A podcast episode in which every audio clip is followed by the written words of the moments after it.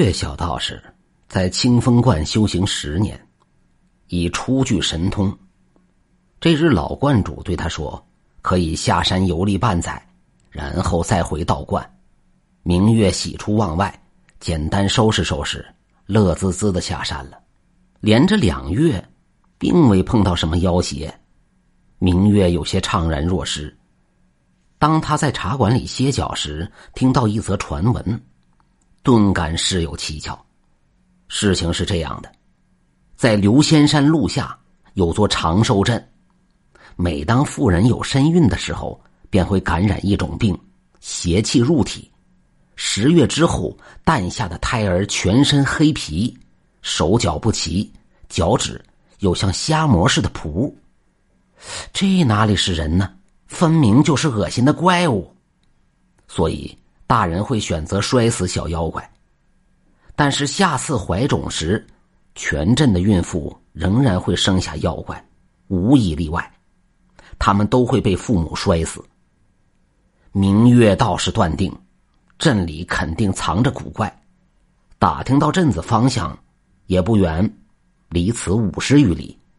他脚下生风，半个时辰就来到了长寿镇，观察甚久。倒没有发现什么妖气，取而代之的是每个人脸上都蒙着一层黑气。明月运来神通眼，仍然看不透彻。逮住一个随便问问，不禁一惊：原来看似三十出头的路人，竟有八十高龄。他哪里肯信，以为路人戏耍自己，又问了一位妇人：“得，这位更绝，说自己九十九了。”一连问了数人，年纪最轻的也六十二岁。明月有些生气，再次使了法力仔细观瞧，不禁大惊。正如他们所说，都是年纪一大把的老人了，是驻颜有术，还是另有他情？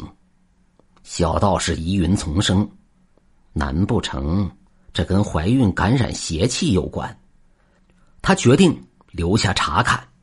调查一番，巧逢一个高龄妇女生怪物。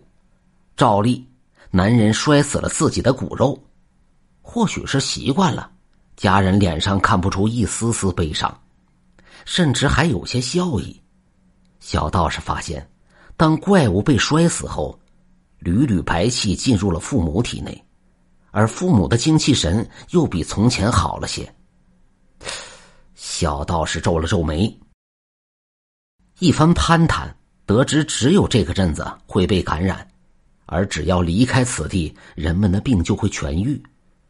于是他问这对夫妇：“为什么不离开？这么大年纪了，还膝下无子？”夫妇哈哈大笑，说道：“哈哈哈，哪会有人舍得离开？之前倒是有些闹着离开，但他们最后都回来了。”虽然外面可以生下正常的孩子，但他们也会生老病死，身体衰老，哪有这里快活？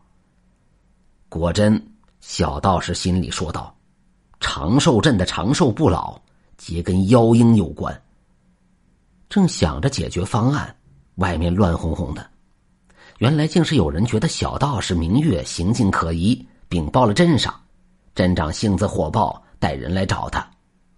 因为明月并没有身着道袍，镇长问他：“你来镇上东打听西打听，到底想做什么？”小道士禀明来意，说可以帮助镇民除妖，不过需要些日子。那生下来的孩子也非怪物，而是有人希望他们是怪物。这种类似诅咒的妖儿是可以逆转，重新变为人类的。镇长听了，哈哈大笑，镇民们也是面露狰狞。镇长说道：“哈哈哈，上一个说要在镇上除妖的法师，已经被我们赶走了。小娃娃，你若是明事理，赶紧滚蛋！我们镇上没有什么妖怪，相反，这里洪福齐天，天赐我们无灾无病。”长寿不死，不知有多少人想入住我们镇上，但我们岂会让他们遂愿？全被我们赶走了。不管他们怎么哀求下跪、使金使银，也于事无补。一个狗腿子就骂道：“要是现在不滚蛋，你可见不到明天的太阳了。天知道你是不是想蹭我们镇上的仙气？”还有些镇民拎着扁担、锄头，准备随时招呼明月。明月一看事情不好，抱头鼠窜。他的法术是用来驱魔降妖的，不是攻击凡人的，不然有损修行。不过虽逃出镇子，他却并没有走远，而是化成一个相貌迥异的女人，隔了两天重新回镇。哪知法力不精，正调查着，现了本相，正好被镇民们看到。还是在比肩接踵的集市，这下可惨了。镇民一看他贼心不死，纷纷停下手里的活对他是围追堵截。小道士夺路而逃，但这次镇民不再客气，拳脚并使，打得他惨声连连。见镇民没有停手的意思，小道士心想：难不成要死在这里？心里愤慨，一不留神，出于本能使了法力，立刻镇民被震死了几个。小道士大叫道：“完了，遭杀孽了！”镇民一时也呆住了。小道士左等右等，却没有等来天道责罚。忽的，明月明悟了。这些镇民不顾后人，宁愿牺牲子孙。也要换取自己的利益，执迷不悟，是非不分，还死不悔改，与妖怪有何迥异？天道都认为他们是魔是鬼，所以才没有折损我的道行。心里大定，同样也明白了，有些人披着人皮，虽无妖气，不宜辨别，却跟妖魔一样可恶，不斩杀他们。留着过年吗？想到这里，扯出三尺剑，刹那间，人头滚滚。